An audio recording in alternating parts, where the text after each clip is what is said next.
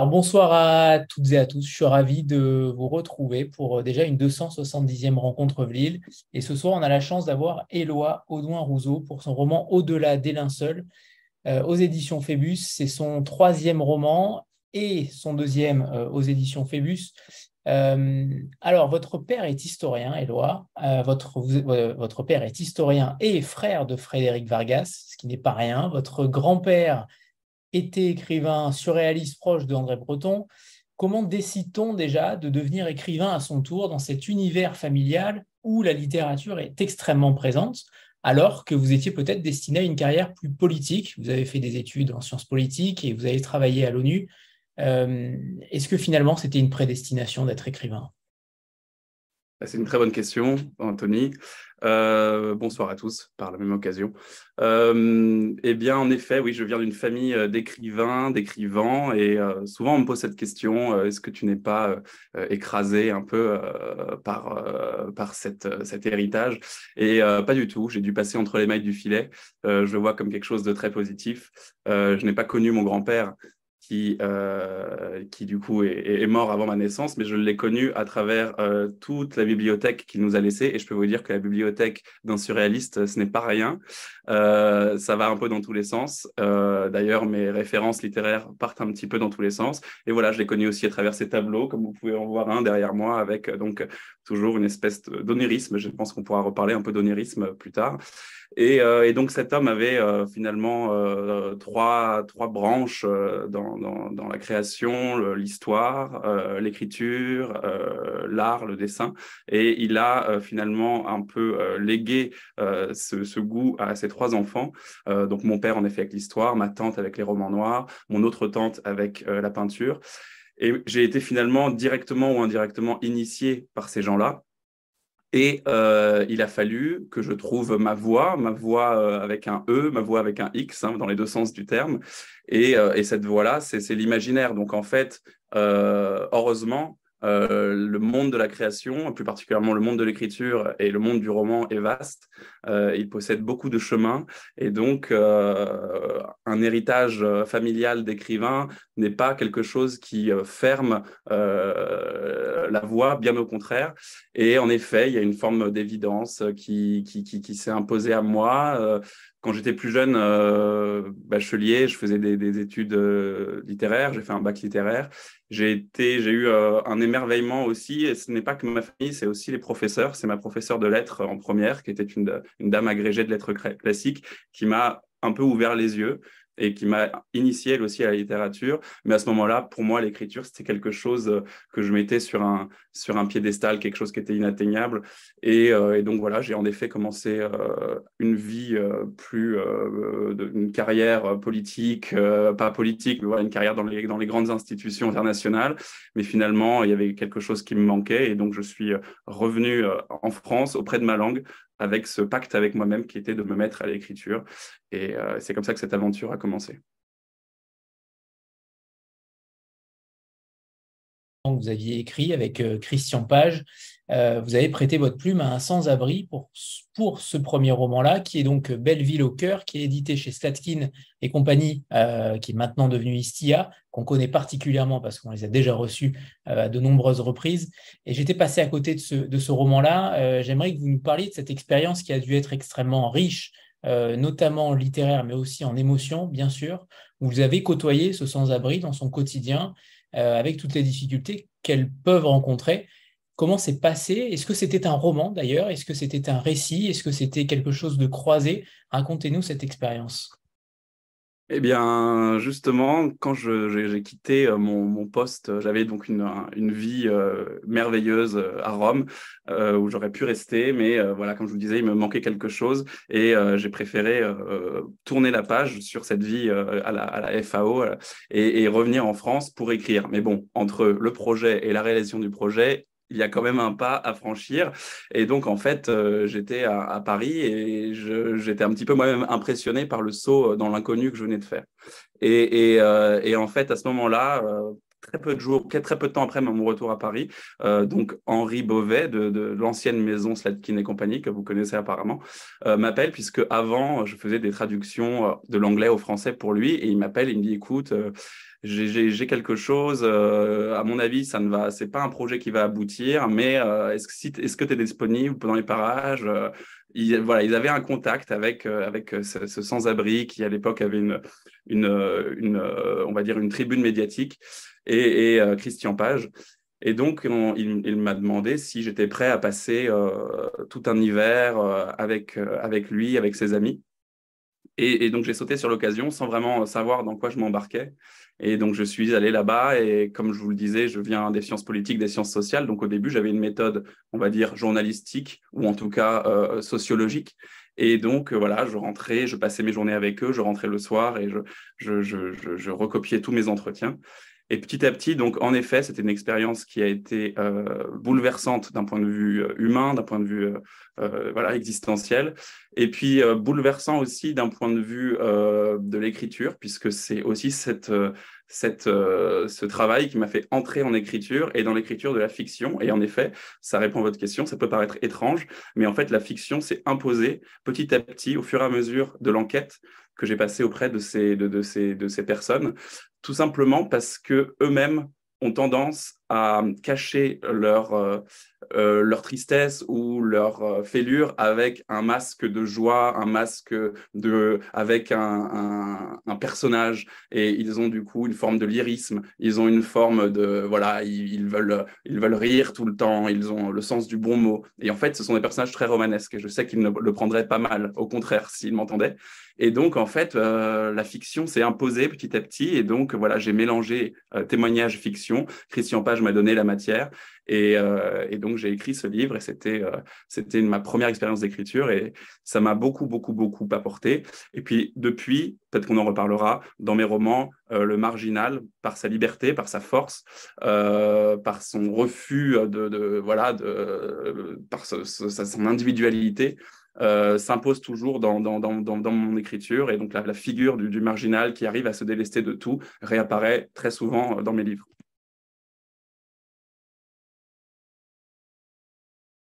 C'est un roman qui est extrêmement dense, extrêmement vaste, parce que vous imaginez des mondes, vous êtes un créateur de mondes, euh, et c'est ça qui vous rend si singulier aussi, Éloi.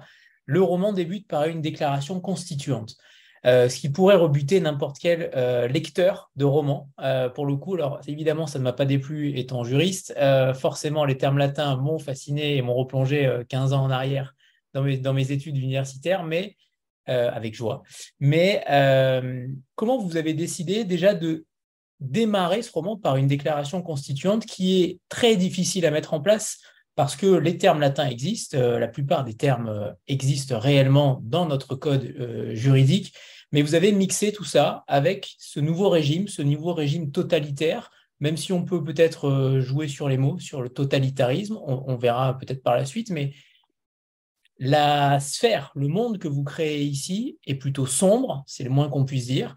Et en même temps, il y a des choses qui sont plutôt euh, bien vues de manière contemporaine et de manière passéiste. Mais j'aimerais que vous nous racontiez cet univers que vous aviez créé. Quelle est la genèse de ce roman? Comment vous avez décidé de démarrer déjà un roman par une déclaration constituante? Et ensuite, euh, l'univers que vous vouliez créer Est-ce que c'est l'univers qui a fait découler les personnages ou l'inverse? Est-ce que les personnages sont venus ensuite. Alors, déjà, pour, pour, commencer cette déclaration constituante, je voulais euh, quelque chose, comme vous l'avez vu euh, en lisant mon livre, j'ai essayé de, de créer un, un flou, c'est-à-dire que je voulais que finalement cet univers nous soit raconté par les personnes qui y vivent sans avoir forcément à devoir tenir la main du lecteur et tout lui expliquer en espèce de catalogue euh, un petit peu, euh, un petit peu euh, lourd à la lecture. Donc je voulais retrouver cette, cette légèreté, se créer ce flou un peu romanesque et mais je, voulais quand même malgré tout cette déclaration pour euh, finalement créer un, un marchepied ou plutôt un, un, point de bascule, quelque chose qui fasse voilà, qui injecte euh, mon lecteur dans, ce roman, dans cet univers et qui lui donnait quand même quelques indices, quelques quelques, quelques, quelques codes. Et, euh, et donc, il s'agit en fait d'une sorte de déclaration des droits de l'homme inversée, négative, et qui campe en effet cet cette univers euh, sombre, clair-obscur. Bon, il y a toujours des, des formes de, des, touches de couleur, des touches d'espoir à travers ces personnages d'ailleurs marginaux, à travers cette échappée belle, à travers cette quête, à travers voilà tout cette, toutes ces individualités qui, qui, tentent de chasser l'obscurantisme qui finalement vient les, harceler en permanence. Et donc, euh, et donc oui, cet univers, je vais vous le dire, en fait, il s'agit du, premier, euh, du premier livre qui, qui, qui, qui m'a euh, qui, qui, m'a visité, même ce sont, ces personnages m'ont visité à 20 ans, l'âge où j'ai commencé à vouloir écrire, où j'ai un peu commencé à écrire d'ailleurs. Et finalement, ça c'est mon, premier roman, euh, Ouvre ton au vent, et, qui est finalement la partie émergée de l'iceberg euh, de ce monde intérieur qui, vit en moi euh, depuis longtemps. Et, donc, euh, on pourrait presque parler de, de, de tests, de condensés, de, de condensés fugaces de cet univers, avec du coup cette... plus peut-être un ton burlesque plus poussé, un humour plus poussé. ici, je voulais donc dans, dans, dans ce livre-là garder évidemment cette fantaisie euh, et garder ce burlesque, mais le, traiter d'un point de vue plus romanesque, donc moins dans l'univers du conte. Et donc, euh, voilà, mais le burlesque, c'est de traiter avec légèreté des choses graves. Euh, et donc, en effet, c'est un, un, univers qui est sombre, mais en même temps qui est hypnotique, qui est onirique. Et donc, j'essaye toujours d'osciller entre le rêve, le mauvais rêve, le cauchemar, et essayer voilà, de, de, de, de, créer euh, quelque chose autour de ça avec, donc, par exemple, hein, évidemment, on n'écrit jamais seul, et donc euh, mes sources euh, nombreuses d'inspiration, je me permets d'invoquer quelques noms au, long de cette rencontre. Kafka, évidemment, hein, Le mauvais rêve, Hypnotique, la, beauté, la poésie inquiétante de, de Buzzati, Dino Buzzati. Euh, et, donc, en tout cas, voilà, ce sont des personnages qui m'ont visité il y a longtemps. c'est un livre que, je n'avais pas écrit, que je voulais trouver la force d'écrire. Ce n'est pas, euh, non, ce n'est pas le premier roman, vous savez, qu'un auteur reprend euh, en permanence et qu'il doit finalement abandonner dans son cimetière, avec, dans le tiroir avec les autres manuscrits. C'est, plutôt le roman que j'ai toujours voulu écrire, que je n'ai jamais écrit. Donc voilà, j'ai pris mon courage à deux mains. Et donc, mes personnages, je croyais être maître de leur destin et je me suis rendu compte que finalement, souvent, ce n'est pas le cas. Euh, les personnages sont maîtres aussi du destin euh, de, leur créateur, et donc ils m'ont amené vers des endroits, euh, au fil de ce livre un peu nomade, vers des endroits insoupçonnés. Celui-ci, le peuple demeure maître de sa destinée, rien de fondamental ne se fait en dehors de sa volonté on va se rendre compte qu'évidemment, ce n'est pas forcément le cas. Ça fait évidemment penser aussi à la déclaration euh, d'Abraham Lincoln, euh, le gouvernement du peuple, par le peuple et pour le peuple. Euh, c'est intéressant de voir que vous mettez des fausses pistes peut-être un petit peu disséminées dans, le roman. Est-ce que c'est quelque chose qui vous animait aussi de mettre le peuple au cœur du roman? Eh bien, Aujourd'hui même, j'ai un, travail euh, alimentaire. Euh, j'écris des, piges d'histoire pour la radio, pour, euh, pour Stéphane Bern. J'ai ce boulot depuis cet été. Aujourd'hui, j'ai passé ma journée avec le coup d'État de Louis-Napoléon Bonaparte le 2 décembre 1851.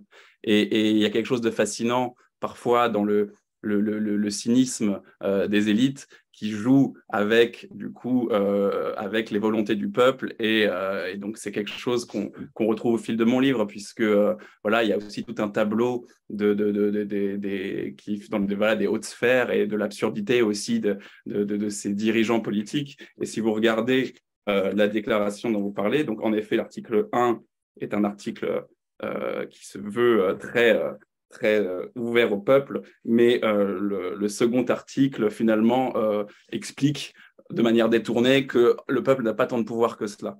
Et, donc, oui, c'est une manière ironique de, parler de cela et de parler de, parfois de l'abus la, de, pouvoir et de la manipulation de, certaines élites. Et donc, c'est aussi un, un, un livre là-dessus, puisque dans ce livre, donc, il y a une une, histoire d'amitié entre deux individus, de jeunes euh, hommes qui ne sont pas issus du même milieu. L'un est plutôt un enfant du régime, euh, euh, pupille, plutôt pauvre, et l'autre est un, enfant issu plutôt de la haute société. Et, voilà, je voulais avant tout aussi écrire une histoire d'amitié Et, ce cadre est un cadre qui me permet de développer mon imaginaire et, et du coup de pouvoir créer avec beaucoup de liberté. Mais au fond, l'histoire que j'essaie de raconter, c'est une histoire d'amitié et c'est une échappée belle. Et entre deux individus qui ne sont pas forcément issus du même monde, mais qui sont liés par l'amitié. Et j'aime ces amitiés comme ça. J'aime l'idée que l'amitié est un peu comme l'amour, c'est quelque chose d'aveugle. Et, euh, et donc voilà, c'est un livre d'amitié que je voulais écrire.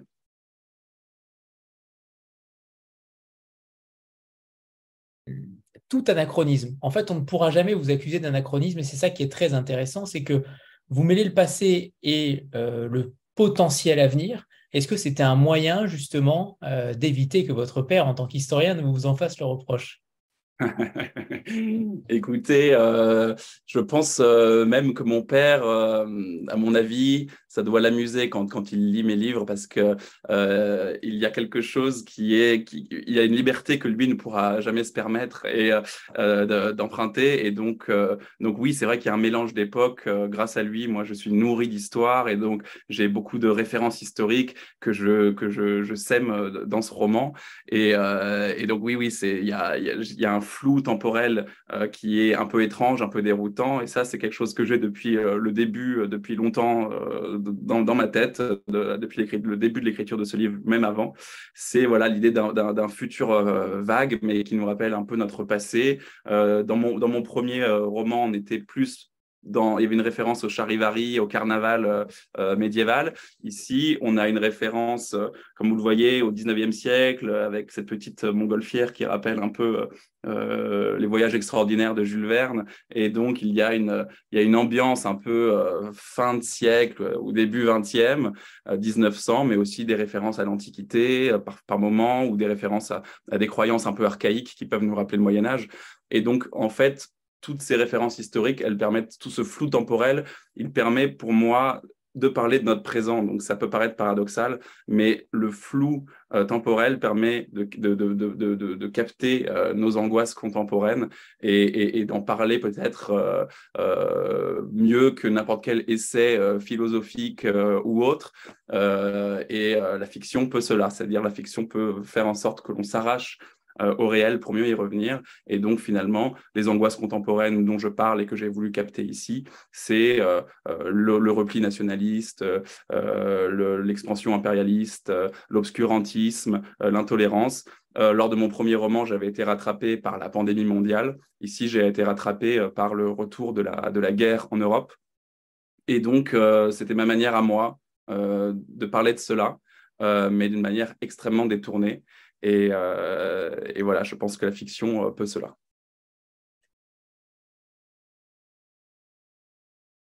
C'est assez foisonnant comme, euh, comme roman, c'est extrêmement dense parce que vous parsemez petit à petit des éléments qui nous rattachent à l'histoire, qui nous font comprendre réellement ce qu'il se passe, ce qu'il s'est passé et ce qu'il va se passer.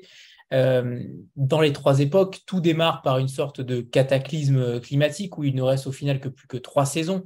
C'est quand même important aussi de préciser dans quel contexte on est.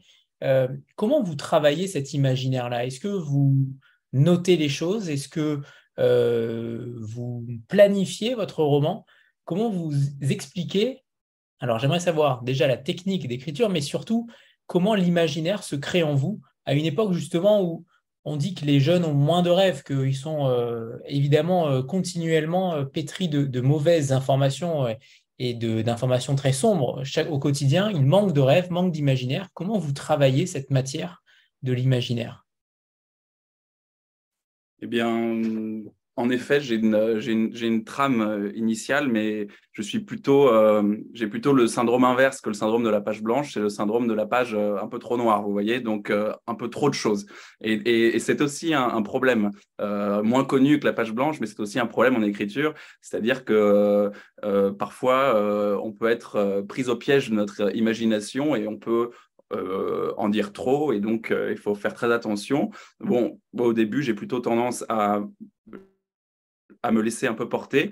Euh, mon, ma trame initiale est, présente, puisque par le passé, j'ai essayé d'écrire mes, mes, premiers romans, mes premières expériences, et en fait, euh, sans trame, je me retrouvais avec un manuscrit euh, où je m'étais finalement égaré. Euh, alors la trame est très importante pour cela. Il faut avoir une idée de la fin, etc., une idée de, de plein de choses. Mais il faut que ce soit volontairement fragile. Il faut qu'à tout moment on puisse être surpris, euh, submergé, euh, soit par l'histoire, soit par nos personnages. Et euh, donc, il s'agit finalement d'un voyage euh, que je fais avec eux, puisque c'est un livre de, voyage, comme, comme je vous le disais. Donc, c'est un voyage que je fais avec eux. Et, donc, c'est un livre nomade et c'est aussi un manuscrit nomade. Donc, euh, je, je, le construis au fur et à mesure. Mais au début, j'avais quand même un, un univers beaucoup plus fourni euh, beaucoup plus détaillé. Mais comme je vous le disais au début, euh, je n'avais pas très envie de, de, de, de, faire ce genre de livre euh, d'un univers où on explique un peu trop au lecteur. J'aime l'idée de faire un pas vers le lecteur et que le lecteur fasse un pas dans le livre et que lui-même puisse travailler son imaginaire, puisse interpréter comme il l'entend tout ce qui est là en sous-couche. Et donc, euh, donc évidemment, il y a beaucoup de choses que, que, j'ai dû supprimer, euh, beaucoup de choses que j'ai que j'ai floutées volontairement. Et je pense que c'est une bonne chose parce que sinon, euh, mon imaginaire est un peu, serait peut-être un peu trop foisonnant. Et en tout cas, peut-être pour vous répondre tout simplement, je pense que c'est quelque chose qui me vient de l'enfance et que je n'ai pas, que je n'ai que j'ai gardé finalement. Et, en effet, vous le dites, euh, les jeunes générations aujourd'hui, moi je, suis pour un... Voilà, peut-être que les compteurs aujourd'hui n'ont pas la part belle, mais je, veux croire aux, aux, compteurs. Et je, par exemple, aujourd'hui, un, auteur que j'admire beaucoup, contemporain, c'est euh, Laurent Godet, qui voilà, euh, lui explore une voie qui me plaît beaucoup puisque c'est un, c'est un conteur. Et, euh, et, donc voilà, je, je, veux raconter des histoires comme lui et comme, je l'espère, beaucoup d'autres écrivains. Est-ce que vous vous posez la question du côté plausible de ce que vous racontez? Est-ce que vous, euh, vous mettez une sorte de barrière en vous euh, mettant cette, cette limite ou cette, ce cadenas en vous disant est-ce que ça va être plausible ou envisageable dans l'avenir proche Ou au contraire, euh, il n'y a aucune limite quant à l'imaginaire que vous avez et que vous écrivez euh, J'ai envie de dire que... Alors oui et non, c'est-à-dire que je veux beaucoup de, fantaisie. Il y a une phrase de, de Milan Kundera, euh, il dit que voilà, un, livre doit, s'il le peut, réussir à mêler lucidité et fantaisie.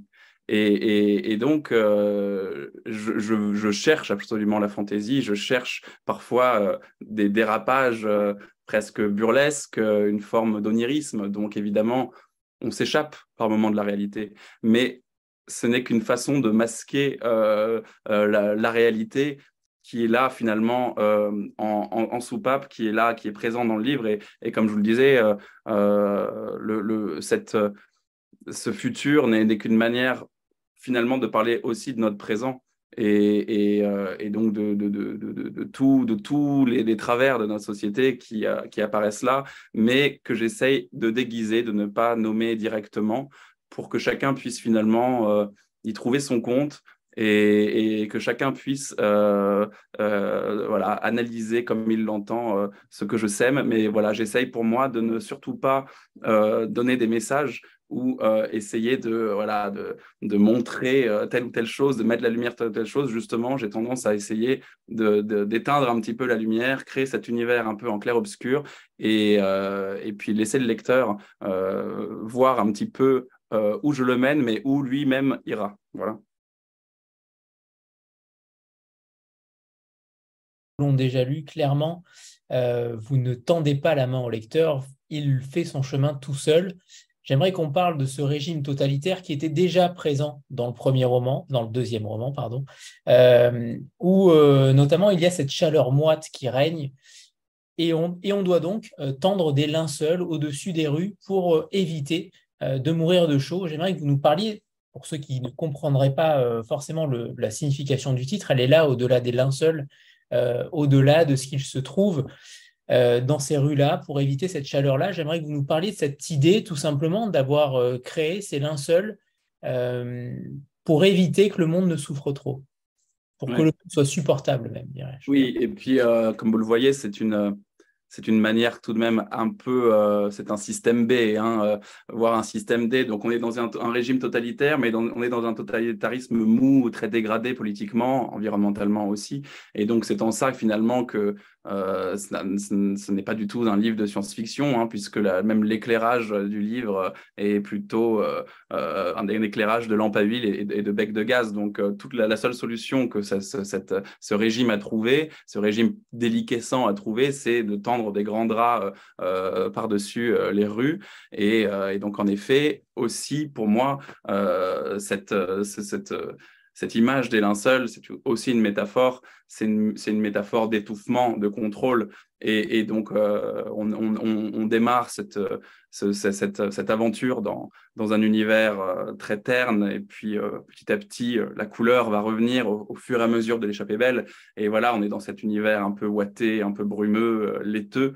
Et, et donc, au-delà des linceuls signifie partir loin de ce monde, de ce monde aussi qui est très euh, contrôlé, où il, voilà, il y a une, une sorte de superstition euh, généralisée, euh, c'est un régime policier, c'est un régime qui ne nous fait pas rêver du tout, loin de là, mais c'est un régime qui, par le passé, a existé, existe encore dans certaines régions du monde et pourra toujours pourra très bien exister.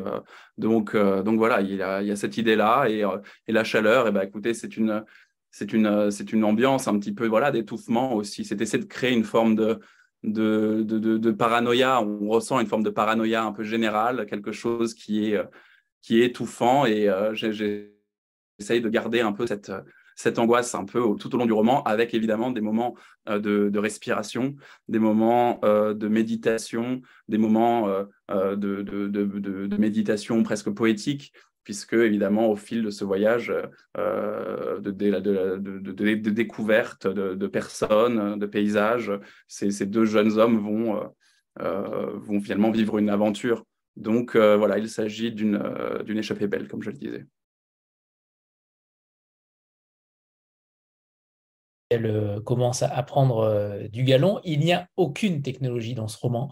Il n'y a aucune nouvelle technologie. Elle a totalement disparu de ce monde-là.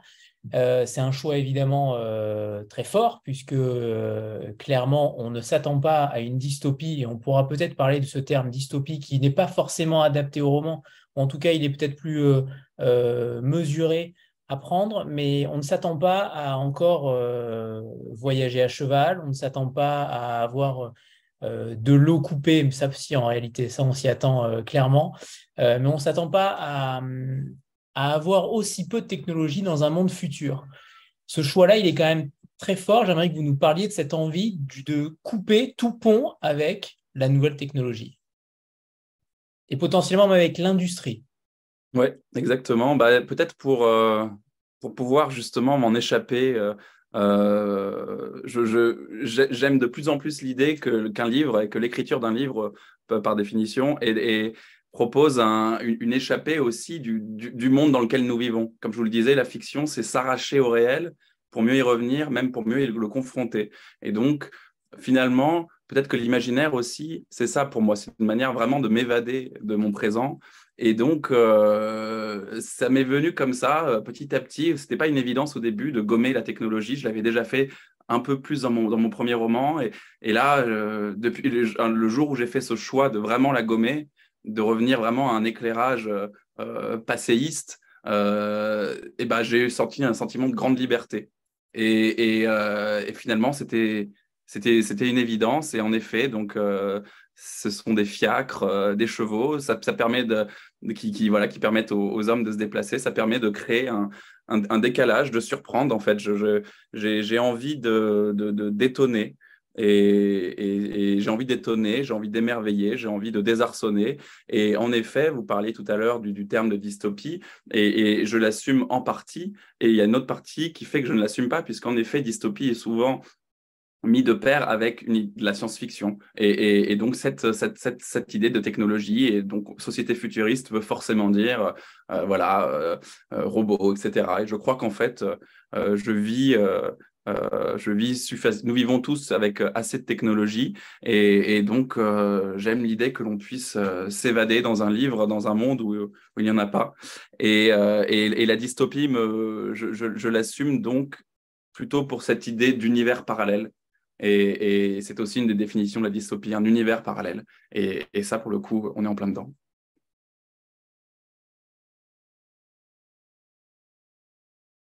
Roman, euh, évidemment, on va parler de Félix et Edgar, ces deux personnages. Alors même si Félix prend une part euh, euh, très importante, je pense en tout cas, je pense qu'il est quand même plus important au départ, en tout cas, qu'Edgar. Il est, il est au centre même du roman. Tout se déclenche à partir du moment où cet homme va arriver chez lui et, on sent aussi cette méfiance d'une simple intrusion chez un individu, ou en tout cas, c'est même pas une intrusion, c'est une simple, un simple toc à la porte. on sent qu'il y a aussi quelque chose qui se trame dans la question de la propriété. Bref, cet homme va arriver et va donc tout bouleverser pour lui, puisqu'il va lui annoncer que on, ne spoile rien, ça, apparaît dans les 40-50 premières pages, hein, euh, que ses parents ont vécu, en tout cas. Euh, bref, je ne vais pas trop en dire, mais euh, il a quand même une histoire particulière par rapport à ses parents qui va se déclencher, lui qui pense qu'ils sont morts dès sa naissance. J'aimerais que vous nous parliez de ces deux personnages qui sont en effet liés d'amitié, qui viennent de milieux totalement différents. L'un est orphelin, l'autre est héritier. l'un embarque l'autre dans des aventures, l'un est peut-être plus téméraire que l'autre. Euh, ces, deux, héros, ces deux protagonistes, est-ce qu'ils sont aussi, est-ce qu'ils sont issus de votre euh, intimité? Est-ce qu'il y a eu aussi euh, des émanations de cette amitié qui paraît si réelle? Écoutez, pour répondre à, votre question, j'essaye de, Voilà, je suis plutôt de cette famille du roman qui tente vraiment de de, créer euh, des personnages qui, bien entendu, euh, sont toujours des, des, personnages issus euh, de, nombreuses personnes que l'on côtoie, que l'on connaît, que l'on apprécie, que l'on aime. mais ce sont des personnages qui sont vraiment nés de, mon imagination et voilà, ce serait, ce serait, ce serait vraiment dense de, pour moi d'essayer de, décortiquer euh, euh, voilà quelle part de moi euh, est dans l'un, quelle part de moi est dans l'autre, quelle part de mes amis est dans, dans l'un et dans l'autre. Ce serait assez compliqué pour moi de vous dire cela. En tout cas, ce qui est, ce qui est sûr, c'est que cette, amitié, c'est le tandem de, l'écriture de, ce livre. Et, en effet, ce sont deux personnes très, très, très différentes. Et on est plutôt, comme vous le dites, du côté de Félix, puisqu'en fait, c'est Félix qui est. Euh, euh nous voyons un peu l'histoire, nous le suivons à travers ses yeux. Mais la lumière est souvent captée par Edgar, qui est euh, finalement ce personnage qui appartient beaucoup plus au monde du roman, qui est beaucoup plus romanesque, qui a quelque chose de presque un peu chevaleresque, un peu lyrique, là où Félix est quelque chose de beaucoup plus proche de nous. Je me suis amusé récemment à, regarder quelque chose autour euh, de, ces très vieux genres de littérature que sont le roman de chevalerie et le roman picaresque. Et en fait, je me rends compte qu'il y a une confrontation avec ces deux personnages, entre ces deux genres. D'un côté, le roman euh, de chevalerie avec un vrai héros à proprement parler, euh, et de l'autre côté, le roman picaresque qui montre un peu l'envers du décor, qui montre les auberges, les routes, les saltimbanques, etc et euh, cette critique de l'ordre établi par un, anti-héros finalement. Et, cette confrontation entre ces deux genres euh, m'intéresse et je me demande si ce n'est pas aussi une confrontation entre le monde poétique, le monde de la poésie et le monde romanesque, le monde du roman. Et, je me demande, voilà, si je, réfléchis toujours à ça, quelle est la part de poésie qu'il faut mettre dans un livre, la part de, réalité, de, dureté qu'il faut mettre dans un livre, et, donc cette, idée de fantaisie d'un côté, de lucidité de l'autre, dont je vous parlais tout à l'heure. Et, voilà, j'essaye de, me situer à peu près au milieu, parce que j'ai toujours l'impression que sans lyrisme, une écriture peut s'assécher, et euh, sans lucidité, une écriture est aveugle. Et donc, euh, j'essaye voilà, de, de, de, de, créer ce tandem de ces deux personnages pour trouver l'équilibre.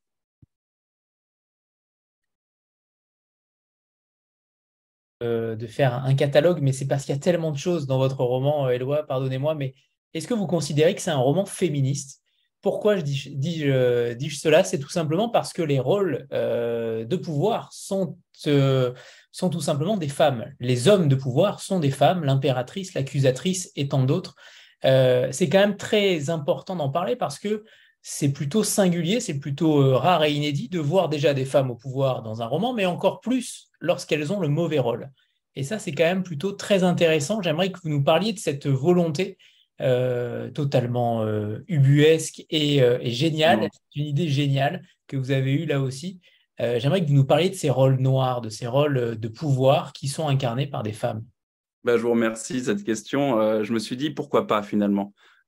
si un jour si un jour l'égalité homme-femme, mais ce n'est pas du tout le, cœur du roman, mais si un jour l'égalité homme-femme est atteinte et que du coup les femmes deviennent l'égale des hommes ou plus, et, eh bien, est-ce qu'elles ne se transformeront pas euh, en hommes avec ce, que l'homme peut avoir de, euh, de vil et donc, euh, et donc finalement, est-ce que, est-ce que voilà, ce n'est pas un personnage, qu'il soit féminin ou masculin, c'est un, un, un être humain avec sa part d'ombre et sa part de lumière. Et, donc, au début, j'avais un, empereur en tête, et il y a déjà un, un, petit univers un peu napoléonien qui transparaît. Et je me suis dit, bon, voilà, la référence est trop, trop évidente. Et, et voilà, je, je, quand j'ai changé finalement euh, mon empereur, euh, j'ai fait un changement de sexe, mon empereur est devenu une impératrice.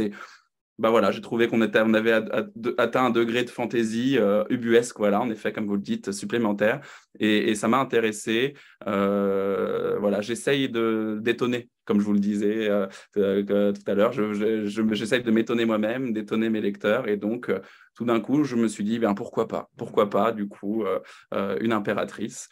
Et c'est un personnage qui est intéressant puisque c'est un peu une sorte de, c'est pas vraiment un fil rouge, mais c'est un, des fils de l'histoire qu'on retrouve comme ça. C'est un, un des personnages, euh, à l'instar aussi des, États, les États qui sont des, personnages et qui ont quelque chose de, qui ont un, comportement presque humain, presque absurde, comme tout humain. Et donc, euh, ça, je trouve très, ça très intéressant aussi, euh, la géopolitique, de voir la géopolitique comme des, comme des, comme des personnages. Et donc, euh, donc voilà, c'est un, un petit peu tout ça qui, euh, qui m'a nourri. Voilà, exactement. Notre roman, on s'aperçoit que le pouvoir corrompt, que l'homme ne changera en réalité jamais. Euh, est-ce que, est que les dérives, les dérives humaines ne changeront pas finalement, puisque vous mêlez le passé, le présent, le futur, et au final, rien ne change. Tout est, rien n'est, rien n'est, tout est figé en réalité dans la, dans la manière dont les hommes construisent leur avenir. On a l'impression que l'histoire se répète constamment. Est-ce que c'est un roman fataliste ou totalement lucide pour vous? Ben, Je ne sais pas si je suis le seul à trouver que l'histoire se répète constamment, mais j'ai l'impression que quand on, on lit euh, des, des, textes très anciens, on se rend compte que tout est déjà là, que l'humanité est toujours en crise depuis la nuit des temps, euh, euh, que, que, rien ne va finalement. Donc il y a un côté terrible et un côté rassurant aussi là-dedans. Euh, et, j'ai trois auteurs qui m'ont accompagné au, terme de cette écriture, qui, puisque comme je vous l'ai dit tout à l'heure, j'ai été rattrapé par le retour de la guerre en Europe. qui était quelque chose d'aussi absurde que tragique. Et il y a trois auteurs qui ont voulu parler euh, à leur manière, par l'imaginaire, du climat euh, des années 30 euh, dans trois pays différents. il s'agit du coup de Dino Buzzati avec Le désert des Tartares, de Julien Gracq avec Le rivage des Sirtes et de Ernst Junger qui publie Les falaises de marbre en 1939. On se demande comment le régime nazi ne l'a pas, ne l'a pas et, ce sont trois euh, récits incroyables qui euh, captent cette, cette, cette, angoisse de la catastrophe qui est imminente, mais qui n'a pas pris encore de forme. Et donc, il y a cette attente, il y a ce vide très poétique euh, et, donc, c'est une manière merveilleuse par l'imaginaire de traiter euh, cette, euh, cette, attente. Et, voilà, et donc parfois, il y a, des, quelque chose. Dans, je, fais, je travaille beaucoup aussi pour des émissions d'histoire. Je, n'ai pas du tout le, talent de mon père, qui est un, grand spécialiste. Moi, je suis un vulgarisateur, mais en tout cas, je lis beaucoup d'histoire et je me rends compte que, en effet, malheureusement, l'homme ne change pas. L'homme ne change pas beaucoup dans sa capacité à détruire, à annihiler, mais il ne change pas non plus, du coup, dans sa capacité à, à espérer, dans sa quête de sens, dans sa quête de fraternité, dans sa quête de liberté. Et c'est aussi un livre sur tous ces sujets-là. Et ainsi, vous m'arrêtez si je me trompe, même si vous allez réfuter forcément ce que je vais dire, mais pour moi, c'est un livre lanceur d'alerte. C'est un livre où vous parlez d'écologie en filigrane constamment, notamment avec les rations d'eau, avec le, rationnement. Euh, l'eau, euh, quand on lit ce passage où euh, je crois que c'est Félix, oui, c'est Félix, qui, doit prendre, qui doit se laver avec quatre pulsations, quatre, comment dire, quatre rations d'eau, et à un moment donné, il y a un clic qui qui est terrible, puisque ça veut dire que c'est la fin du robinet, le robinet est coupé, et il s'arrête une ration avant pour éviter d'avoir ce clic euh, qui tombe. Et, on s'imagine en tant que lecteur clairement aussi, on prend, on prend conscience de certaines choses, on prend conscience de, de, choses communes, de choses quotidiennes auxquelles peut-être on n'aurait pas pensé de manière générale. Donc je trouve qu'il est vraiment, je trouve que votre roman, il est il est tout en filigrane, il est tout en, subtilité, et c'est ça qui est très intéressant. J'aimerais que vous nous parliez justement de cette... Tout à l'heure, vous disiez que vous ne vouliez pas prendre le lecteur par la main, mais concrètement, comment vous le mesurez? Comment vous filtrez les choses? Comment on écrit en ne pas trop en dire? Ah. ah bah c'est du c'est une bonne question. C'est un travail qui vient plutôt après, euh, à la fin euh, de, processus d'écriture. Euh, et c'est un gros travail. C'est un gros travail. C'est un travail de, de, où on estompe. Euh, c'est un Moi, je, m'amusais puisque, comme vous le savez, on va pas trop en dire, mais il y a quand même un, une vague direction qui part vers la péninsule italienne à un moment donné. Donc, je m'amusais à dire que c'était un, sfumato, c'est-à-dire cette méthode de la Renaissance avec laquelle les peintres euh, euh, venait flouter un petit peu les, contours. Euh, et, en fait, je vous en parlais tout à l'heure, mais j'avais devant moi, lorsque j'écrivais, j'avais deux tableaux punaisés qui m'accompagnaient avec moi parfois lors de, l'écriture de ce manuscrit nomade aussi. Et, l'un d'eux, c'est un tableau que j'allais souvent voir à Rome, qui est un tableau de Caravage. Et donc, il y a toujours ce noir et cette lumière au centre, qui est pour moi fragile, mais qui est la lumière de l'espoir. Euh, et, donc, euh, donc voilà, en fait, c'est un, ce flou-là, euh, ça demande du travail, c'est-à-dire toujours, c'est ce qui est le plus dur dans l'écriture finalement, c'est de, de, ne pas trop en dire, de, de se dire, on a compris, quoi. Le lecteur a compris. Je pourrais lui expliquer un peu plus, mais je fais confiance à l'intelligence de mon lecteur et, et, et je ne veux pas l'alourdir. c'est il faut, savoir, euh, l'écriture, c'est aussi savoir ne pas trop en dire. Et ça, c'est un dosage qui est difficile à, à trouver. Et euh, aujourd'hui encore, euh, je cherche la bonne formule. alors qui n'ont pas tous disparu, mais certains ont disparu, notamment les grenouilles. La grenouille aura une importance capitale. les bovidés éradiqués par la faute des hommes, un passage aussi très intéressant qui montre que finalement les bovidés euh, ne peuvent pas vivre sans les hommes. Euh, peut-être qu'il y a eu cette sorte de, dépendance totale. Et les animaux de compagnie qui sont euh, limités au plus, au plus commun. il y a quand même un, manifeste fort pour ces animaux qui sont réifiés, peut-être, qui sont en tout cas tellement éradiqués que finalement on les érige en, comme une sorte de mythe de la divinité, un peu comme en Inde avec la vache, mais racontez-nous cette, volonté aussi d'avoir donné autant d'importance aux animaux, puisque votre premier roman faisait aussi état d'un canard. Totalement, c'est tout à fait vrai. Vous êtes, vous êtes en plein dans le mille, hein, vraiment, avec vos questions. Et euh, euh, mon, univers, initialement, est vraiment euh, nourri du, monde sauvage. Et, plus particulièrement de ce lien qui existe entre l'homme et le monde sauvage, entre l'homme et l'animal, et de ce lien qui est aussi en partie brisé.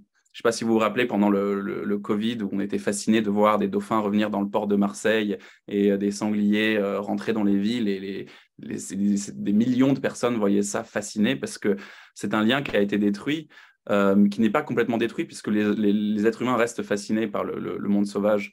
Et, si vous regardez les, peintures rupestres de, Lascaux ou de Chauvet, vous vous rendez compte que ce ne sont que des animaux par centaines et qu'il n'y a pas un être humain. Et, pourquoi? Parce qu'ils se projetaient, ces, premiers hommes se projetaient en ces bêtes.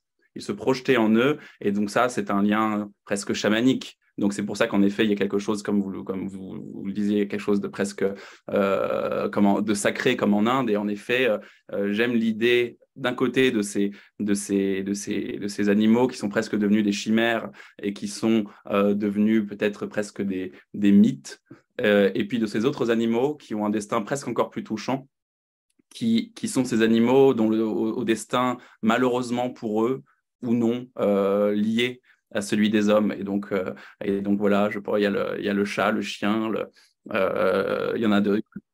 Et le mal.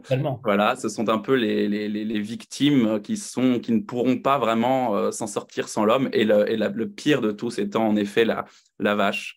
et ça, ce souvenir, bah, je, je, pourrais vous, vous, en parler longtemps parce que, mais voilà, je sais que par exemple, ce, ce premier roman, ma grand-mère, pendant l'occupation, avait raconté l'histoire d'une poule qu'elle n'arrivait pas. Euh, euh, elle avait une poule chez elle pendant la guerre qu'ils avaient eu au marché noir vivante. Et donc, personne dans sa famille, à Montmartre, à Paris, ils étaient là, ils disaient Qu'est-ce qu'on va faire? Personne n'osait tuer la poule. Et donc, c'était elle qui était allée avec son panier à une boucherie discrètement faire tuer la poule par un boucher. elle a été tétanisée. Elle avait l'impression d'être une grande résistante. Elle, elle, se disait Si je me fais arrêter, je, vais être, je vais avoir des gros problèmes. et, et, et celui-là, et ben, c'était une autre histoire qu'elle m'a racontée. C'était quand son père avait fait euh, la Première Guerre mondiale.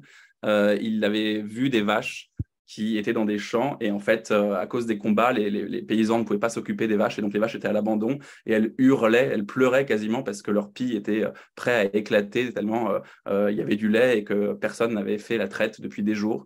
Et, il s'en était souvenu de cet homme-là comme un, traumatisme parce que d'ailleurs, lui-même n'arrivait pas, il était affamé, il avait très soif et il n'arrivait pas, parce qu'il ne savait pas traire une vache, il n'arrivait pas à se désaltérer et donc même à les aider. Euh, et, donc, du coup, euh, il a euh, forcé ma grand-mère, enfant, à savoir traire des vaches pendant toute son enfance. Quand il partait en Normandie, les petits Parisiens, elle allait traire des vaches parce qu'il avait ce traumatisme de la Grande Guerre, voyez Donc, il y a des traumatismes un peu bizarres.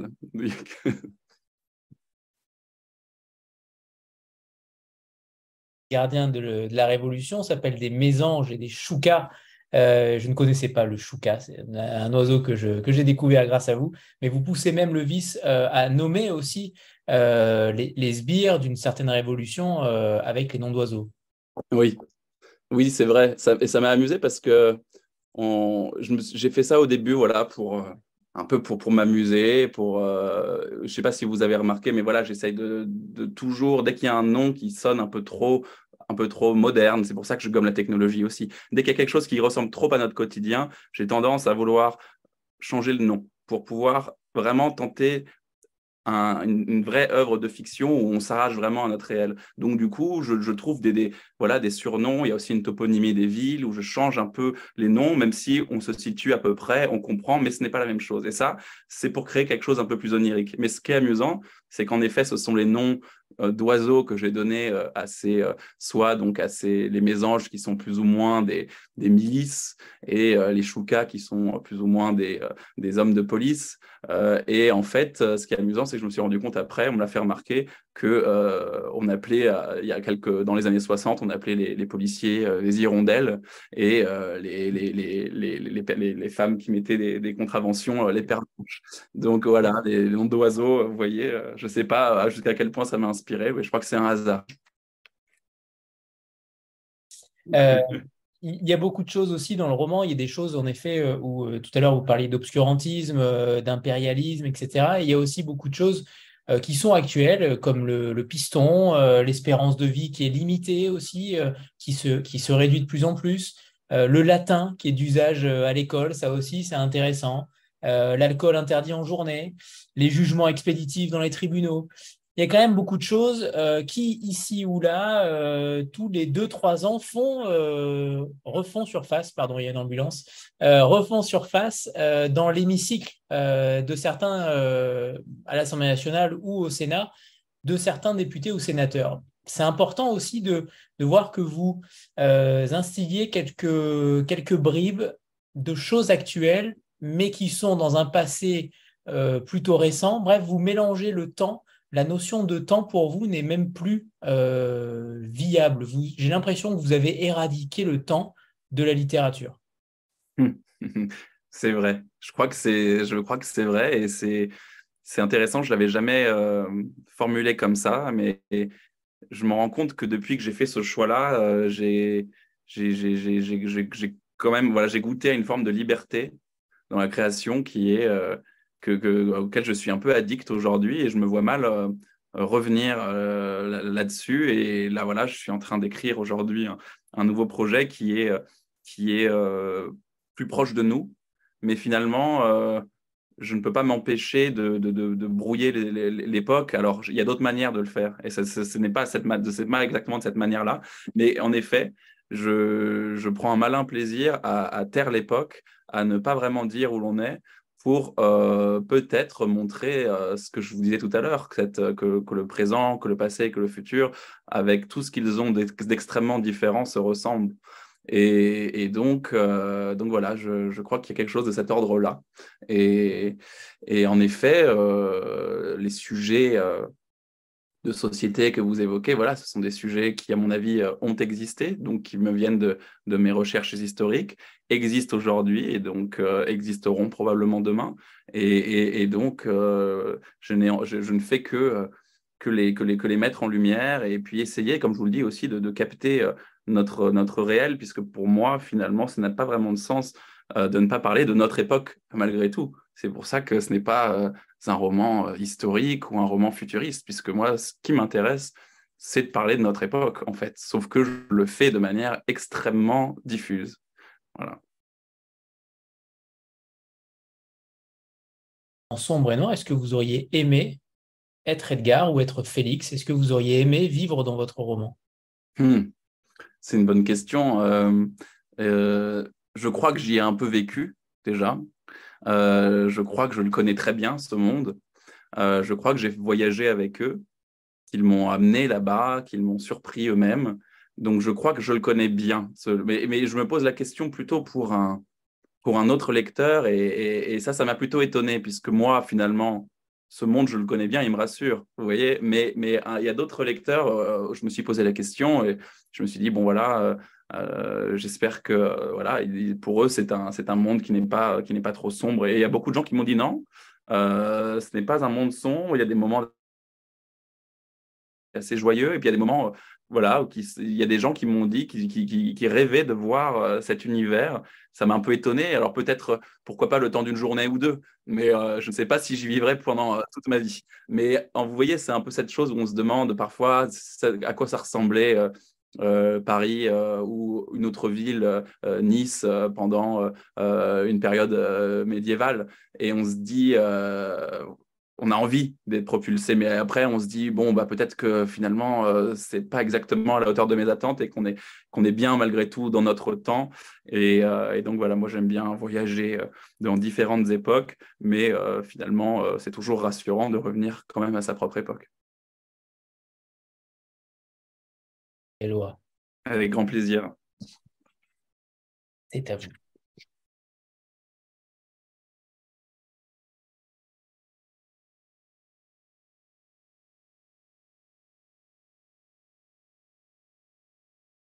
Félix retourna dans sa chambre et attrapa sur l'étagère un vieux sachet en papier. Le café laissé par Edgar. Il devait être là depuis un moment. Félix n'en buvait pas et préférait encore l'ersatz. Le café nouveau, cultivé au sud de l'Empire, avait un goût acide que le sucre ne parvenait pas à couvrir. À défaut de pouvoir se mettre autre chose dans le ventre, Félix moulut les grains secs et noirs comme la suie et mit à bouillir ce qui lui restait d'eau. En attendant que le breuvage s'écoule, il alla s'accouder à la fenêtre les cordeliers finissaient de débarrasser la rue de ces linceuls qui, tendus d'un immeuble à l'autre, filtraient à la seconde saison une partie des rayons meurtriers du soleil, abritaient les passants de l'humidité de la troisième, celle qui venait de s'achever, et du vent de la première saison qui s'annonçait déjà. Demain, de très bonne heure, on déplierait de nouveau, selon les quartiers, les grands draps de lin, de chanvre ou de coton qui ombraient les boulevards et plongeaient la ville dans une atmosphère laiteuse. Au sixième étage, Félix ne bénéficiait pas de leur précieuse protection, d'où la moiteur qui régnait dans sa chambre. Au moins pouvait-il profiter du vent. Il s'annonçait depuis quelques jours, chassant les toutes dernières pluies, et l'on commençait à entendre le bruit d'ailes régulier des moulins du quartier. Les ouvriers se déplaçaient, une corde dans chaque main. Ils ressemblaient à des forains, à des acrobates du ciel, dressant un cirque colossal en constante représentation. En les admirant, ce jour-là, tout entouré de blanc et de gris, Félix crut voir des récolteurs de sel à peine sortis de leur mine. Chacun de leurs gestes était minutieusement réglé pour éviter la chute. Le dernier linceul de la rue était sur le point d'être remonté. Tout doux, les gars, tout doux, cria l'un d'entre eux sur le toit d'en face. Ça souffle un peu, tirez à droite, à droite. Le voile glissa lentement le long du cordage, et la rue se gorgea de la lumière du soir, une lumière douceâtre, dont les rayons ocre et mauve nappaient le ciel. Un peu d'air caressa son visage. Félix contempla les toitures de la ville, scintillantes de reflets cuivrés. Voilà, il s'agit du, du début euh, du roman avec donc cette atmosphère un peu hypnotique et vous pouvez découvrir ces, fameux linceuls euh, qui, euh, qui, apparaissent dans le titre. Groupe, comme on a l'habitude, voilà, avant de passer à la suite, ça s'affaire. Et ceux qui ont livre, c'est parfait, il est là. C'est bon, parfait. J'aimerais qu'on parle de la couverture. Éloi, euh, parce qu'elle est quand même fabuleuse. On en a parlé en, off tout à l'heure, mais euh, elle est fabuleuse et j'aimerais que vous nous parliez de comment elle vous est euh, apparue, comment pour vous c'était une évidence que ce soit celle-ci, parce qu'évidemment elle est, elle est évocatrice et parfaitement adaptée au roman, mais d'où vient-elle? Est-ce que c'est une illustration d'un dessinateur, d'un illustrateur, ou au contraire une autre proposition? Mais j'aimerais que vous nous parliez d'elle. Eh ben, avec plaisir, c'est important la, couverture, c'est un peu la, vitrine du livre et donc euh, j'ai quand même beaucoup de chance avec, euh, euh, ma maison d'édition et plus particulièrement avec mon, éditrice Julia Pavlovitch qui me laisse beaucoup de liberté. Ça, c'est quelque chose qui est, génial. C'est-à-dire qu'elle ne va jamais entraver mon écriture et elle va essayer de me, de me, de, de, me faire aller plus loin. Et, donc, elle, elle, me, on, a, on a une relation de travail qui est très bonne. Et puis, elle me, elle me donne quand même un, elle, me consulte, on va dire, pour, pour, les, pour la couverture, ce qui est assez rare dans le milieu de l'édition où euh, les éditeurs n'aiment pas trop que l'auteur se mêle de ces choses-là. Mais pour moi, c'est très important. Euh, j'ai un, j'ai un goût profond pour, l'image. Euh, voilà, je suis accompagné moi de toute une iconographie euh, que je transporte avec moi pour écrire mes livres. Et donc, c'est très important. Et un jour, elle m'a montré euh, cette, couverture et j'étais très heureux une fois de plus de constater qu'elle captait très bien mon univers. Donc, il s'agit d'une photo, une photographie qui est prise donc par un, un, ah bah, par un photographe anonyme. Et en fait, euh, l'artiste s'appelle euh, Slelovas Senakevicius. Il vient des pays baltes. Et euh, il, il, fait en fait ce petit avatar euh, surréaliste. Euh, et cet avatar me, plaît bien puisqu'il est déjà présent sur la, couverture de mon premier livre. Euh, il avait un chapeau melon, là il a un chapeau de forme. Il peut représenter beaucoup de choses cet avatar. Il peut être, il peut être aussi une, forme de, métaphore de l'écrivain. Il peut être ici peut-être un, un, chouka par exemple. Il peut être aussi un voyageur. et puis il y a en effet, comme vous le dites, l'univers du livre qui, qui transparaît vraiment bien ici euh, il y a cette atmosphère un peu ouatée, un peu brumeuse.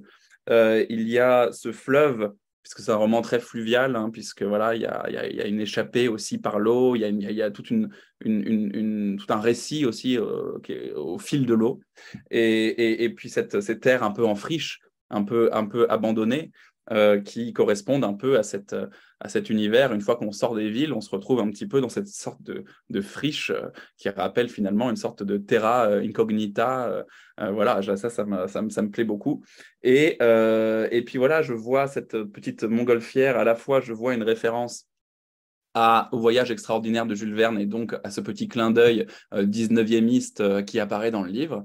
Et en même temps, plus, de manière plus personnelle, un, une référence à, l'onirisme et donc au surréalisme. Et donc moi, je suis depuis tout petit habité par les tableaux un peu étranges, oniriques que mon grand-père nous a laissés et qui sont voilà toujours des, espèces de voilà d'univers avec une profondeur de champ et, et qui sont fascinants et qui, m'inspirent beaucoup. Et donc, euh, ce n'est pas euh, un, livre à proprement parler surréaliste, ce serait ça pour le coup anachronique. Euh, mais évidemment, j'ai des affluents euh, et des, sources d'inspiration qui, qui, viennent de, de, de, de cette, cette, cette, ce merveilleux univers. Et, et donc, donc voilà, je trouve que ça reflète bien cet univers un peu de rêve, de rêve, parfois de mauvais rêves, parfois de cauchemars, et plutôt de mauvais rêves. Je vous citais Kafka au début de cette, de cette rencontre qui est une, voilà, comme vous, vous, l'avez peut-être senti, j'aime beaucoup la littérature d'Europe centrale avec cette petite patte burlesque un peu baroque. Et, euh, et donc voilà, j'aime bien l'idée du mauvais rêve parce que le cauchemar, on se réveille, alors que le mauvais rêve, on reste un petit peu englué, empêtré là-dedans. Et donc voilà, il y a aussi beaucoup d'onirisme tout simplement. Et c'est pour ça que euh, finalement, euh, je pense que beaucoup de lecteurs euh, peuvent euh, se retrouver là-dedans et, y trouver du plaisir et se dire que quand ils ferment le livre, ils se réveillent tout simplement et que tout ça n'était qu'un mauvais rêve. L'illustrateur, au vu de son nom, je vous ai refilé la patate chaude, des lois, pardonnez-moi. Mais voilà, c'est Sandra, c'est à toi. J'y vois aussi une sorte de. Sur la couverture, on a l'impression qu'on est au Québec. J'ai senti qu'on était peut-être dans un univers plus, euh, plus québécois, plus fleuri, je ne sais pas. Mais, mais, cette couverture est magnifique et c'est vrai qu'on a du mal à imaginer qu'on est euh, au cœur même de Paris, en tout cas. Oui, exactement. Sandra, c'est à toi. Bonsoir tout le monde, bonsoir Éloi. Bonsoir. Euh, je suis désolée d'abord si ma question est un petit peu redondante hein, par rapport à, à certaines questions d'Anthony précédemment, mais euh, euh, il y a toujours quelque chose qui me fascine en fait euh, chez l'écrivain écrivant. Enfin, on entend depuis le début de la rencontre que vous travaillez un peu comme un funambule dans une sorte d'équilibre entre entre onirisme, lucidité, tragique, absurde, passé, présent, futur. Enfin voilà. Et, je, en fait, je m'interroge depuis tout à l'heure euh, savoir comment on fait en fait, euh, enfin à quel moment vous euh, vous dites voilà j'ai trouvé l'équilibre, le, bon équilibre, je sais que ça va fonctionner auprès du lecteur. Est-ce que vous faites entièrement confiance? Est-ce que vous passez par d'autres lecteurs ou votre éditrice hein, tout simplement? Est-ce que aussi il y a sans doute quelque chose d'inné, j'imagine aussi un peu. et comment ça se travaille? Est-ce que ça se travaille par comment dire par par passage de votre roman ou est-ce que ça se travaille aussi sur, euh, sur l'ensemble, cet, équilibre? Sans doute les deux aussi, j'imagine. Non, c'est une, bonne question et c'est euh, euh c'est pas facile de vous répondre. en tout cas, je sais que si je, regarde en arrière sur le chemin parcouru, euh, c'est-à-dire que je commence à, à, trouver ma méthode, mais je cherche encore. Hein, et je pense que je chercherai toute ma vie. Et, donc, c'est ce qui est de plus dur et c'est peut-être ce qui est de plus passionnant, c'est de trouver l'équilibre. Et, d'ailleurs, vous parlez du mot, vous évoquez le mot de funambule, c'est amusant puisque c'est un peu le surnom euh, d'Edgar euh, dans, dans, le livre, ce personnage qui est toujours euh, sur le fil, sur la corde, avec voilà, qui est ce personnage impétueux, dangereux pour lui-même, pour les autres, et euh, qui est un petit peu euh, le, cœur battant, euh, le, le, le, sang un peu du livre. Et, et, donc, oui, comment, comment est-ce que... eh bien, en fait, ça, ça commence généralement par par une, une écriture que j'essaye voilà, de, travailler, de travailler. C'est beaucoup, beaucoup de travail. Et, et donc, vous voyez, j'ai du mal à vous répondre. J'ai du mal à vous répondre euh, parce que je ne sais pas vraiment encore euh, comment on trouve euh, le juste équilibre en écriture. Il y a quand même quelque chose voilà, qui est une forme de l'intuition. Il y a des journées où, où on finit sa journée et on se dit, bon, c'est déjà positif parce que j'ai travaillé, une écriture reste de l'écriture et donc on en tirera toujours quelque chose. Mais voilà, il y a des journées où c'est un peu comme si on descendait à la mine et on n'a on a rien trouvé, où on ramène euh, très peu. il y a des journées où on ramène beaucoup mais bon, ce sera des choses dont on se débarrassera plus tard et qui vont servir ailleurs, peut-être dans du terreau pour d'autres livres. Puis il y a des journées où on trouve très peu, mais c'est très précieux ce qu'on trouve. Et, et, et, c'est une sorte de, voilà, on peut trouver parfois une idée, une idée, et on ne sait pas pourquoi, ce jour-là plutôt qu'un autre. On, a cette idée et, on revient avec une pierre très précieuse euh, qui, peut, euh, qui peut faire euh, tenir finalement un roman. Mais, mais, mais tout ça, c'est des questions qui sont, qui sont assez, assez vertigineuses. Des questions très vertigineuses et je ne sais pas je ne sais pas exactement comment, mais en tout cas, il y a une structure. On essaye de faire tenir un château de cartes. Et puis, euh, voilà, on espère que ça, ne chute pas. Et euh, mais en tout cas, c'est beaucoup de travail euh, et puis beaucoup de plaisir aussi à essayer de trouver cet équilibre. oui. Est-ce est que tout à l'heure, vous disiez que que, l'impératrice euh, était un, empereur au début. Euh, est-ce qu'il y a eu d'autres choses qui ont évolué pendant votre écriture? Est-ce que Félix était euh, le personnage, entre guillemets, narrateur principal de l'histoire au, démarrage? Est-ce qu'il y a eu d'autres ajustements de fait pour que ce soit encore meilleur? Eh bien, pour être tout à fait honnête, quand je vous ai dit que ces personnages m'ont visité il y a bientôt il y a bientôt 12 à 13 années, quand j'ai commencé à, écrire, euh, j'avais déjà euh, ces personnages en tête. J'avais déjà quelques, quelques noms, quelques, quelques idées, quelques, quelques images qui m'avaient traversé. Euh, mais tout a changé. Tout a changé, si ce n'est finalement ces deux personnages et ces deux caractères assez différents euh, l'un, on va dire, assez nocturne, l'un assez solaire. Et, euh, euh, et, donc, voilà, ce tandem existait depuis le début. Et évidemment, il y a beaucoup, beaucoup de choses qui ont évolué. il y avait aussi peut-être dans, dans, dans, mes premiers jets, par exemple, parce que là, je pourrais vous faire une liste à l'après-vert, mais dans, mes premiers jets, Félix était trop à la marge il était, trop euh, déjà en dehors du régime et donc trop anti-régime. Et finalement, ce n'était pas intéressant. Et, il y avait quelque chose d'assez euh, d'assez euh, puéril là-dedans. Et c'est quelque chose qu'on qu'on retrouve peut-être dans des, dans, dans, des textes de, voilà, de, de, de science-fiction ou de dystopie, où immédiatement on est du côté de ceux qui ne sont pas euh, dans le régime, de ceux qui sont anti-régime. Et je trouvais ça beaucoup plus intéressant, beaucoup plus complexe de, de, de, de créer finalement cette, euh, cette, euh, voilà, cette fêlure progressive. On peut dire que dès le début, on, sent qu'il n'est pas très attaché au régime, mais en même temps, c'est un régime qui l'a nourri, c'est un, pays qui l'a. Voilà, et on, se, il, il, va quitter son pays, et voilà, lui, il se pose quand même des questions.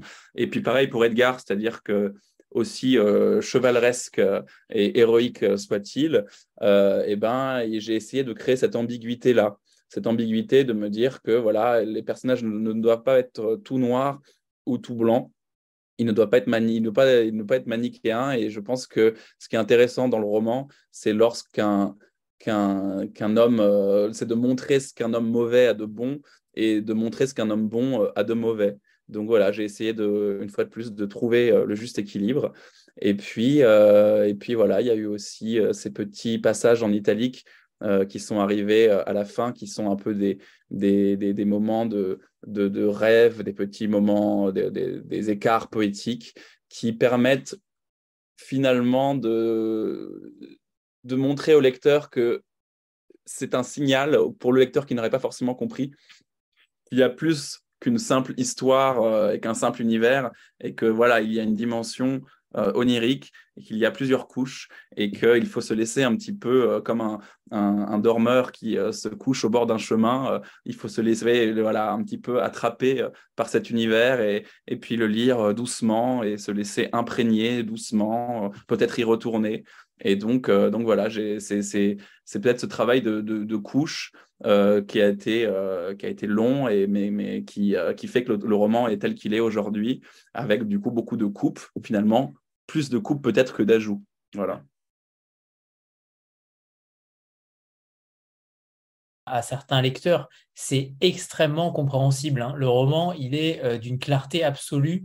on y revient évidemment constamment parce que on a peut-être oublié un petit détail de temps en temps, mais l'écriture est extrêmement fluide. je préfère le préciser parce que c'est, il faut pas que vous pensiez que certains pensent que euh, c'est totalement euh, fantaisiste au, point de ne pas être lisible. Hein. Je préfère le préciser. Voilà. Euh, il, y a, une intrigue même politique qui, qui peut paraître. Moi, j'ai fait beaucoup en sorte qu'elle soit légère et tout, mais il y a tout un, toute une géopolitique. C'est un univers qui est, qui est très, très politisé où il y a plein de il y a toute une société finalement, mais euh, justement, j'ai fait en sorte que ce soit léger et qu'on ne se retrouve pas dans une société euh, euh, où tout est trop expliqué. Mais en effet, c'est il y a beaucoup de réalisme aussi, beaucoup de réalisme. Des livres ancrés dans l'imaginaire. Est-ce que vous réfutez totalement le réel dans vos lectures? Qu'est-ce que vous lisez en ce moment? Ça, c'est ma première question. Alors, la deuxième question. Et la troisième, c'est si vous deviez parler d'un, ça vous laisse le temps de réfléchir, si vous deviez parler d'un écrivain méconnu en France, euh, qu'il s'agisse d'un écrivain ou d'un titre en particulier, quelqu'un qui serait passé aux oubliettes, est-ce que vous auriez une idée? Euh, Est-ce que quelqu'un vous vient en tête? Quelqu'un qui mériterait qu'on reparle de lui aujourd'hui? Alors, c'est une bonne question. Euh, je vais vous parler de, pour commencer, euh, la première partie de votre question qui était, excusez-moi, euh, est-ce que vous lisez uniquement des euh, livres Non, non, non. Je lis, de, je, lis beaucoup, beaucoup de choses très différentes. Euh, en ce moment, par exemple, euh, je lis. Bah, j'ai à la base une culture classique, mais je pars un petit peu dans, dans tous les sens et, j'ai tendance à, plutôt lire des, voilà, des, des, des romans. réalistes, même certains récits. Là, en ce moment, je suis en train de lire un texte de, de Thomas Bernhardt s'appelle des, arbres à abattre et qui euh, est un texte incroyable euh, sur un, donc c'est le narrateur qui euh, qui se rend à un dîner mondain de la bonne société viennoise et qui passe une soirée détestable et euh, s'empresse d'aller euh, courir euh, sur le Graben de, Vienne pour aller écrire la soirée qu'il a passée. C'est une soirée qui vire un peu au drame, où c'est un théâtre mondain qui est très étouffant. Et ce qui est intéressant, c'est qu'il y a cette idée que dans, parfois on est, on est pris au piège par la norme sociale, on est pris au piège par nos propres politesses, et il y a quelque chose de de, terrible là-dedans, de violent parfois, euh, d'être dans la, dans la bienséance. Et donc voilà, c'est une histoire géniale d'un auteur qui se sent complètement coincé dans un dîner mondain et qui explose. Et en fait, tout le monde explose. Et, et, c'est très amusant de savoir qu'en plus, ça a vraiment existé.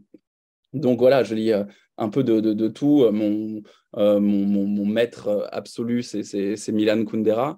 Et d'ailleurs, peut-être que c'est pour cela que je vais vous citer un auteur méconnu qui est euh, que j'ai rencontré grâce à, une quête que, qui était une quête de Milan Kundera. Lorsque j'ai appris que Milan Kundera vivait à Paris, dans la même ville que moi, euh, je me suis mis à sa recherche et mon premier roman était finalement la quête euh, de cet écrivain. Et évidemment, le roman basculait un petit peu dans autre chose, puisque par définition, la quête d'un écrivain n'a pas vraiment de sens, et c'était davantage la quête d'une écriture. Et, ce qui est intéressant, c'est qu'un écrivain peut en cacher un autre, et que je n'ai jamais trouvé Milan Kundera, et c'est peut-être mieux ainsi. Mais j'ai trouvé un autre auteur qui s'appelait Claude Courteau, qui est décédé aussi euh, au moment où je terminais ce, premier roman qui n'existera probablement jamais, qui ne sera probablement jamais publié, puisque pour le coup, il s'agit de l'un de ces manuscrits euh, que j'ai essayé de reprendre, mais que je n'arriverai jamais, je pense, à reprendre. Et il faut accepter le fait que ce sera peut-être un terreau pour d'autres textes. Et donc cet homme Claude Courteau était un. C'est grâce à lui finalement que j'ai que j'ai un petit peu aussi, j'ai pu en, apprendre un peu plus sur le, surréalisme, sur mon grand-père. Et en fait, je l'ai découvert par hasard, puisque c'est lui qui a retraduit la plaisanterie de Milan Kundera, qui a détesté la traduction de la plaisanterie euh, par, euh, du tchèque au français, et qui, du coup, dans les années 70, à 80 plutôt, a passé euh, des nuits entières avec cet homme pour retravailler sa, version. Et donc, en fait, j'étais en train de chercher Kundera, et, je trouve donc un des livres de mon, de mon grand-père, et, qui était la, réédition de la plaisanterie, et je vois dedans une, une dédicace à mon grand-père. Et donc, du coup, je suis allé rendre visite à, cet homme qui était un homme mourant et, qui m'a donné tous ses livres, et, qui sont des, très beaux livres, des récits souvent, surréalistes, poétiques, mais qui sont des récits. Et puis il m'a donné autre chose de très précieux qui est le, l'impulsion l'impulsion qui me manquait peut-être pour me dire d'écrire, pour m'encourager à écrire. On a toujours besoin. Euh, d'ailleurs, il m'a dit, dit ces mots-là. On n'a pas besoin d'un mentor, euh, mais d'une certaine manière, il, y a certaines voix qui comptent. Et il a fait partie de, ces voix qui comptent. Euh, et, donc, c'est un écrivain que j'ai trouvé à la place de, Milan Kundera et qui est apparu donc, dans mon livre. Voilà, Claude Courteau. Eh ben, c'est une très belle histoire. J'ai bien fait de poser la question. Euh, alors, j'ai une dernière question avant que vous puissiez nous lire un deuxième extrait, euh, Éloi. Et c'est une question récurrente que je pose à chaque invité parce que je me suis rendu compte que les écrivains avaient une certaine acuité sur l'avenir. Alors, j'aimerais vous poser cette question. Comment voyez-vous le monde dans 50 ans, Éloi, en 2073 En 2073, comment est-ce que je vois le monde? Alors, j'essaye de, j'essaye de, de, réfléchir euh, sans. J'essaye de faire parler l'optimiste en moi, mais euh, malheureusement, je ne suis pas. Euh, je, ne suis, je, suis plutôt, je suis plutôt pessimiste pour, pour l'état du monde. Je, je, constate le retour des, des, des conflits, je constate le, le retour de l'obscurantisme, comme je vous le disais, de l'intolérance. Euh, je constate beaucoup de choses qui euh, penchent plutôt dans la part d'ombre de l'homme que dans sa part euh, plus lumineuse. Toutefois, toutefois je me refuse à, à, tomber dans tout fatalisme et dans tout catastrophisme. Et, et, et donc, je veux garder pour moi une forme de, de rigueur qui est euh, peut-être euh, qui, que, que l'on retrouve, euh, peut-être que le geste d'écrire, c'est cela aussi, c'est, c'est, c'est maintenir une forme de, d'espoir et maintenir un, un, un, un, cri pour la vie. et je pense que par cela, il peut y avoir aussi, voilà, par, par, par, tout ce qui fait que l'humanité est quelque chose d'extraordinaire, que les êtres humains sont capables de choses extraordinaires, il y a de la confiance et de l'optimisme. C'est-à-dire que l'être humain, c'est à la fois une espèce qui est capable du pire et du meilleur. C'est-à-dire que c'est une espèce qui peut bâtir euh, euh, des cathédrales, faire des œuvres d'art sublimes, phénoménales, qui est capable d'une intelligence inégalable, et puis qui est capable aussi d'annihiler, de détruire, et, donc, euh, il n'y a même pas que euh, la question environnementale, puisque on pensait que ce serait la grande question de notre avenir, l'environnement, et puis on se rend compte que finalement, il y a peut-être même des questions qui vont se présenter avant cela, comme par exemple euh, les conflits. Et, voilà, moi j'ai grandi dans un monde, j'ai grandi, je suis né en 1990, je suis né dans une époque que Francis Fukuyama nommait en se trompant, mais avec une forme d'optimisme qui a quelque chose de de beau, mais il s'est trompé, c'était la fin de l'histoire. Et euh, moi, j'ai grandi dans cette, euh, dans cette illusion. Et, le monde que j'ai connu est, est, en train de disparaître sous mes yeux. Donc, euh, évidemment, un, je ressens parfois un vertige, mais voilà, je, je, me refuse de, de, de, de m'arrêter pour autant et, et je continue à, tracer mon chemin et je pense qu'on est beaucoup, beaucoup, beaucoup, beaucoup à faire cela. Et, donc, du coup, le monde, le monde de demain, écoutez, euh, euh, nous verrons bien, j'ai envie de dire.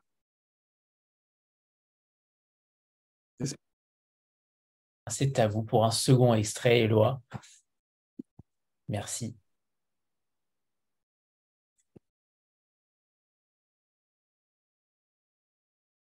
Le vent soufflait légèrement, presque frais, presque doux. Félix aperçut pour la première fois les toits de la capitale et ses linceuls de coton vierge. Il reconnut très vite le palais des ombres, dressé devant eux. La plupart des ponts étaient encore debout. Les crues avaient été moins violentes ici. Seuls quelques-uns s'étaient effondrés, et quantité de barques s'amarraient à leur ruine. Le chaland se frayait un chemin jusqu'au ponton de bois qui longeait un débarcadère aux allures de gare fluviale. Les cris des commerçants se mêlaient aux carillons des cloches de bord.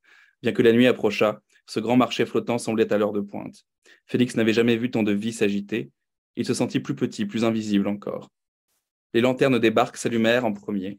Un millier de lueurs apparurent, reflétées par l'eau saumâtre, sur lesquelles les buvettes se côtoyaient en rangs serrés, les serveurs ondulaient entre les tables, les vapeurs du rhum se mêlaient au parfum d'algues tièdes, de cladophores, de fucus, de salamandres. Au-dessus d'eux, le long du parapet verdi, des silhouettes allaient et venaient dans l'agitation du soir. Le bourdonnement de la grande ville dégageait une impression d'urgence. C'est ainsi qu'il s'était toujours imaginé la capitale de l'Empire. La batelière, elle, restait persuadée qu'il se passait quelque chose d'inhabituel.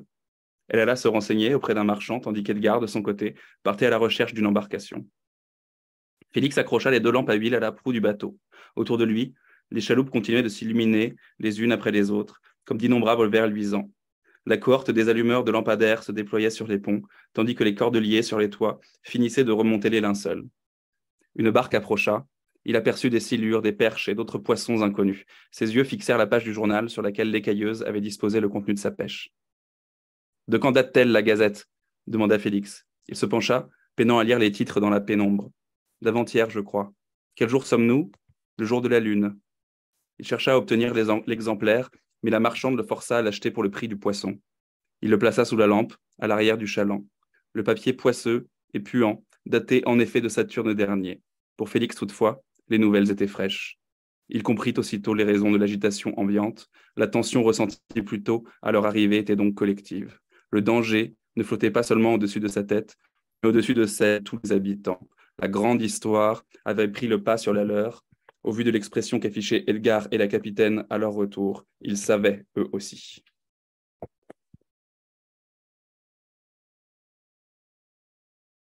On va vous remercier infiniment, Eloi, parce que véritablement, c'est toujours exaltant de voir, euh, après un tel roman, un tel roman de qualité, de savoir qu'il y a aussi un auteur qui parle aussi bien de ses livres et qui, euh, et qui en dit beaucoup.